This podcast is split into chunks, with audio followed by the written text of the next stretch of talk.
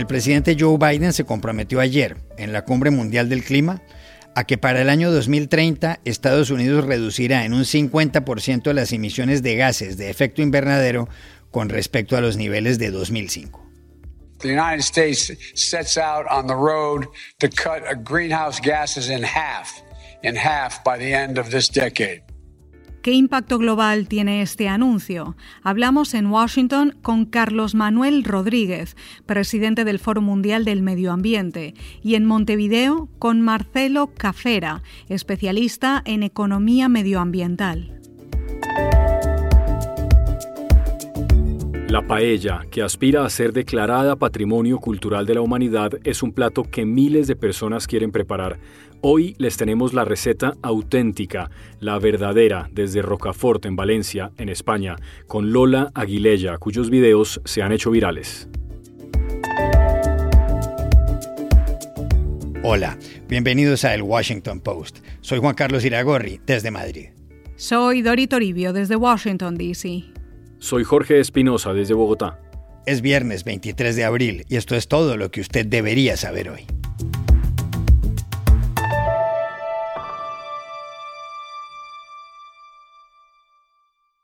El presidente de Estados Unidos, Joe Biden, adquirió ayer públicamente un compromiso en la lucha contra los efectos negativos del cambio climático dijo que para el final de esta década su país habrá reducido a la mitad los gases de efecto invernadero en relación con el año 2005. Biden habló desde la Casa Blanca en la Cumbre Mundial del Clima que él mismo convocó. En la reunión tomaron parte de forma virtual 40 líderes mundiales, entre ellos el presidente ruso Vladimir Putin, el de China Xi Jinping y el primer ministro británico Boris Johnson. Para Biden, la reducción de las emisiones es un imperativo moral y económico. Según él, el mundo vive un momento peligroso, pero también de extraordinarias posibilidades. Aunque el tiempo que queda para actuar es corto, Biden señaló que está resuelto a tomar acciones. This is a moral imperative, an economic imperative, a moment of peril, but also a moment of extraordinary possibilities. Time is short, but I believe we can do this. Las palabras de Biden fueron bienvenidas por varios dirigentes. La presidenta de la Comisión Europea, Ursula von der Leyen, le dio a él las gracias por el encuentro y se declaró complacida por el hecho de que Estados Unidos se haya sumado nuevamente a la Unión Europea en la batalla contra el cambio climático. Juntos podremos ir más rápido, llegar más lejos y ganar el futuro, subrayó. Thank you again, President Biden, for this meeting. It is so good to have the US back on our side in the fight against climate change. Together we can go faster and get further, and together we will win the future. Horas después de posesionarse como presidente de Estados Unidos, el 20 de enero, Biden informó que su país retornaba al Acuerdo de París, del que lo retiró en 2017 Donald Trump. El acuerdo había sido suscrito en la capital francesa en 2015, dentro de la Convención Marco de las Naciones Unidas sobre el Cambio Climático.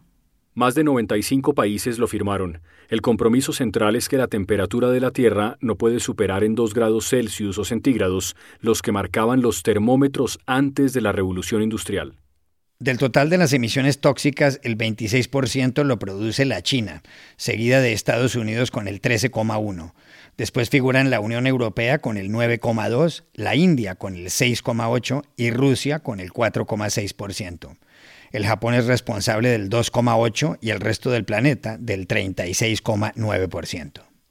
¿Qué importancia tiene el anuncio de Biden? Se lo preguntamos ayer aquí en Washington al exministro costarricense Carlos Manuel Rodríguez, presidente ejecutivo del Global Environment Facility o Foro Mundial del Medio Ambiente, del que forman parte agencias de las Naciones Unidas y varias ONG e instituciones multilaterales. El impacto que ha tenido el anuncio del presidente Biden y, en sí también la cumbre de jefes de Estado sobre temas climáticos del día de hoy ha sido extraordinario.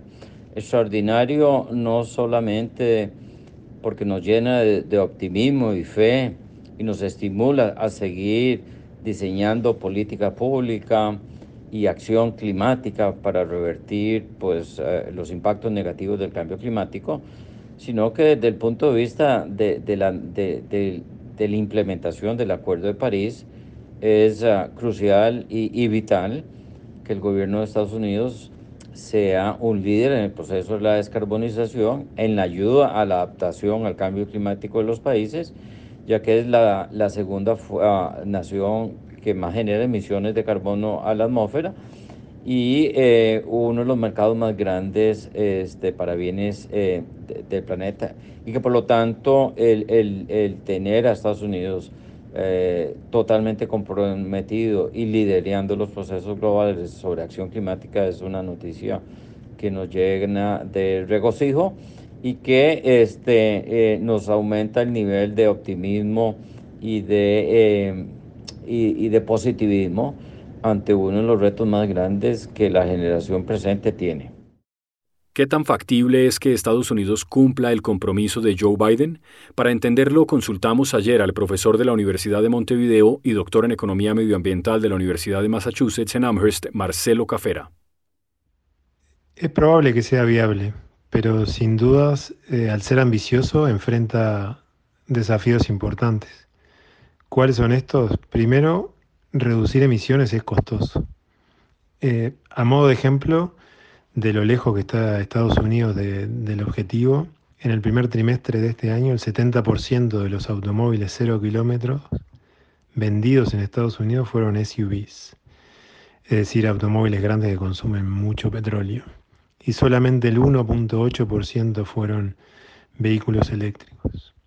El otro asunto que está relacionado con con los costos de la viabilidad política, eh, obviamente.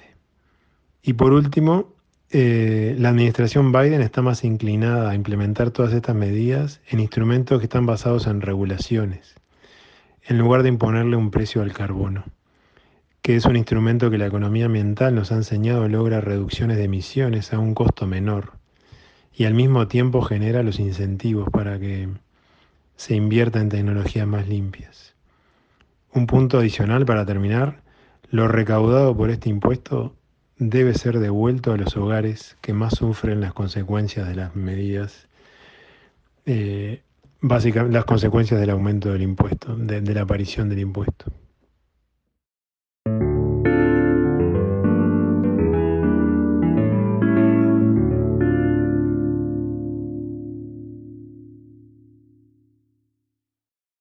This podcast is sponsored by Monarch Money. Are you saving to reach your financial goals? Reaching those goals isn't just about getting more money, but by managing what you have. And the best way to manage your money? Monarch Money. Monarch Money is a new kind of finance app that's intuitive, powerful, ad-free, and takes the headaches out of budgeting.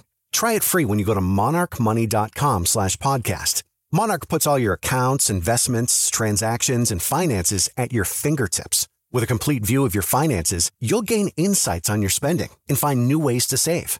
Plus, Monarch lets you customize your dashboard, collaborate with your partner, set custom budgets and goals, and track your progress toward them. See why Mint users are turning to Monarch Money and loving it, and why the Wall Street Journal named Monarch Money the best budgeting app overall. Get a 30-day free trial when you go to monarchmoney.com slash podcast. That's M-O-N-A-R-C-H money.com slash podcast for your free trial. monarchmoney.com/podcast. Ocasionalmente en este podcast hemos invitado a buenos cocineros para que den recetas de platos que son muy conocidos. Alguna vez hablamos del guacamole, por ejemplo, que es tan universal. Hoy vamos a explicarles cómo se hace una paella de verdad, sin ingredientes raros. Por algo dicen los valencianos que toda paella es arroz, pero no todos los arroces son paella. El reto es enorme, Espinosa, porque la paella es un plato valenciano y nuestra compañera Dori Toribio nació justamente en Valencia, en España. Dori no permitiría, por ejemplo, que a la olla donde se prepara la paella la llamáramos paellera, como en Madrid y en tantas otras partes. Eso se llama paella, un nombre que además viene del latín. La paella tiene una historia larga. Sus primeras recetas figuran en el Libre de Coq, un libro de 1520 escrito en catalán por Robert de Nola, cocinero del rey Fernando de Nápoles. Pasado el tiempo se hizo famosa a escala mundial. Ya en el siglo XX, en Nueva York, el futuro presidente de Estados Unidos, Franklin Delano Roosevelt, solía pedirla en el mítico restaurante Delmónicos de la Quinta Avenida. Actualmente los valencianos quieren que la UNESCO declare la paella Patrimonio Cultural Inmaterial de la Humanidad. Lo mismo hicieron los italianos con la pizza. Tardaron ocho años en conseguir ese reconocimiento para el arte de los pizzeros de Nápoles. Pero, pero Dori, ¿quién nos va a explicar aquí cómo se hace una paella? Pues nos lo va a explicar doña Lola Aguilella, que está en Rocafort, al norte de Valencia, y varios vídeos suyos en los que criticaba con buen humor malas recetas se hicieron virales en la red social TikTok. Los han visto más de dos millones de veces. Lo primero que le preguntamos a Lola es cuáles son los ingredientes de una auténtica paella valenciana, que son diez, más o menos. Bueno, pues mira, para hacer una buena paella hace falta el arroz, a ser posible bomba, que es para hacer paella porque absorbe más el sabor. Mm, es como redondito, no, es el alargado ese que hacen en las comidas de los chinos y todo eso. Es más cortito y, y gordito, como dice el nombre, bomba. Luego, la bachoqueta, el garrofó, la tabella, el conejo, el pollo, pimentón dulce, azafrán o el colorante, quien no tenga azafrán porque es caro o porque no se encuentra, colorante, aceite de oliva y el agua. Eso es lo que se necesita para una verdadera paella valenciana.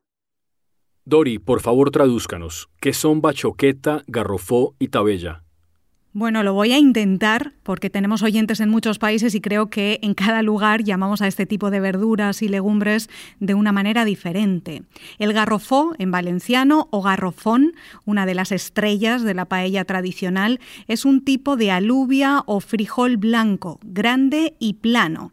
La bachoqueta es como una judía verde, ejote, habichuela o habas, dependiendo del país desde el que nos estén escuchando. En este caso, la bachoqueta es larga, plana y verde, y la tabella es igual, pero blanca, más pequeña y más tierna. Es difícil de encontrar así que no todo el mundo la usa, porque es importante explicar también que depende de la zona, de la comunidad valenciana, algunos ingredientes se ponen y otros se quitan. Hay quienes añaden caracoles, por ejemplo, o alcachofas si están de temporada. En mi casa, como en muchos hogares, ponemos al final una ramita de romero que le da un aroma al arroz maravilloso y así es como uno sabe que la comida ya está lista.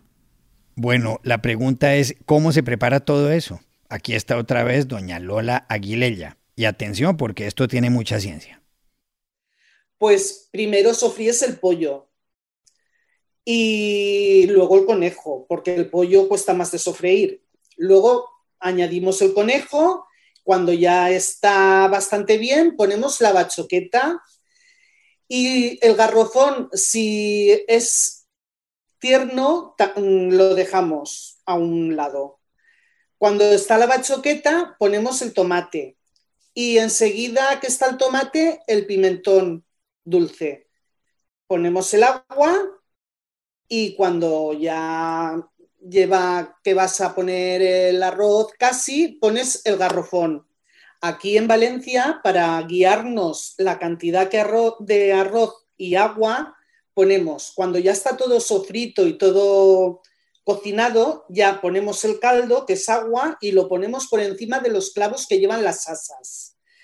Entonces lo dejamos cocer primero un poquito fuerte, luego lo bajamos el fuego y cuando el agua baja de los clavos, entonces hacemos de asa a asa un caballón que decimos nosotros con el arroz que sobresalga como un centímetro por encima del agua, lo escampamos bien con la paleta y ya no lo tocamos para nada, ya lo dejamos cocer, que se seque y ya lo dejas que cueza. Primero mm, tres minutitos o, cuatro a fuego fuerte y ya bajas el fuego y que se acabe con fuego suave o bajito, según vayas viendo. Y una vez esté bien escampado, ya lo dejas. Eh, una vez escampas el arroz en la paella, no vale eso que salen por ahí gente con la paella. ¡Hala! Bien al menecho. Meneo para acá, meneo para allá. Eso no vale. Hay que dejarlo. Eso, el arroz se deja ahí quietecito hasta que esté listo, como dice doña Lola, que habla de hacer un caballón. Esto es, para que quede más claro todavía, una raya de arroz. La paella tiene dos asas, una a cada lado, pues es un surco de arroz que va de asa a asa en horizontal y cruza la paella. Esto se lo vi hacer a mi abuela alguna vez en Valencia, que se llamaba Lola también, por cierto, Doña Dolores. Hacía una paella espectacular y se indignaba igual, como tantos valencianos, con esos arroces con cosas que se ven por el mundo. Por eso, finalmente le preguntamos a Lola Aguilella de Rocafort qué es lo más importante para que nos salga bien una paella. Lo más importante es que, que coja bien las medidas de agua y arroz, porque si te pasas mm, con el agua, pues aunque sea un buen arroz, se te va a empastrar. Entonces, lo importante es la medida. Y que no me pongan guisantes, ni habas, ni cosas extrañas. La paella valenciana es, como hemos dicho, luego ya tú la pruebas. Que no te gusta, pues ya la puedes hacer como tú quieras. Pero primero hazla bien y, y que sepan cómo está bien hecha. Y hacerla con cariño, porque si lo haces de correprisas, de, ay, hoy voy a hacer una paella, pim, pam, no, hay que hacerla pues con cariño, de que te la vas a comer con tu gente, con tus amigos, pero vamos, que mm, no es tan difícil, es eso, pues tener ganas de hacerlo.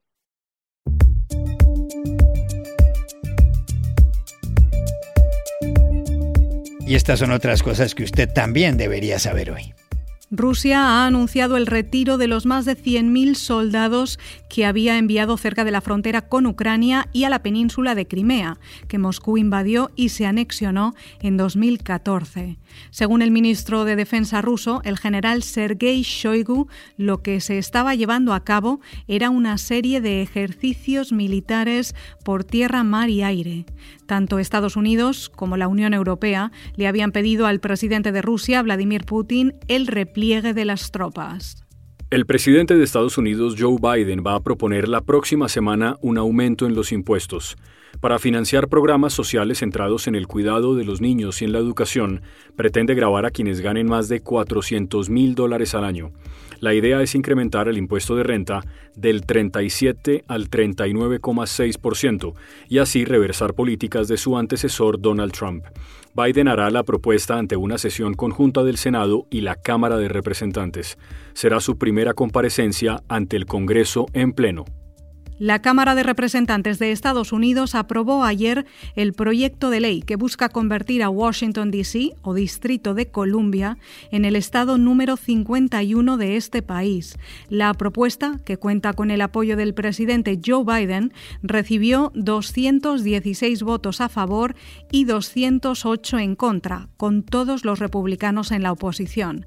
Es la segunda vez en la historia que esta iniciativa ha contado con el apoyo de la Cámara. El siguiente paso será el debate en el Senado, donde se requieren 60 de los 100 votos. Los demócratas tienen 51. De los ocho largometrajes nominados a Mejor Película en los premios Oscar que se entregan el domingo en Los Ángeles, tres son favoritos según Scott Feinberg de The Hollywood Reporter. El primero es Nomadland de la directora Chloe Zhao, que cuenta la historia de Fern, una mujer interpretada por Frances McDormand, que pierde su trabajo y se va a recorrer Estados Unidos como una nómada. El segundo es The Trial of the Chicago Seven de Aaron Sorkin, sobre el juicio federal contra ocho activistas acusados de incitar a la violencia en la Convención Demócrata de Chicago en 1968. Y el tercero, Promising Young Woman, dirigida por Emerald Fennell, acerca de una mujer que dedica su vida a vengar la violación de su mejor amiga. Y aquí termina el episodio de hoy de El Washington Post, El Guapo. En la producción estuvo Cecilia Favela. Por favor, cuídense mucho. Y pueden suscribirse a nuestro podcast en nuestro sitio web, elwashingtonpost.com, seguirnos en nuestra cuenta de Twitter, arroba el post, y también nos encontrarán en Facebook buscando el Post Podcast. Chao, coman paella y hasta la próxima.